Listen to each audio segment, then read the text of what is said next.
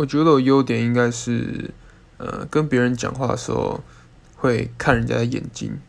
对，我是一个还蛮不会害怕就是眼神接触的人，所以我呃跟别人讲话，我一定会直直的盯着他眼睛看，但不是到瞪，就是我觉得这样是一个对自己有自信，然后又有礼貌的方式。对，我还记得以前就是国小的时候，我这个习惯一从国小就，嗯，我也不知道，从很小时候就开始，所以国小老师要特别在班上表扬我说，哎，那个叉叉叉，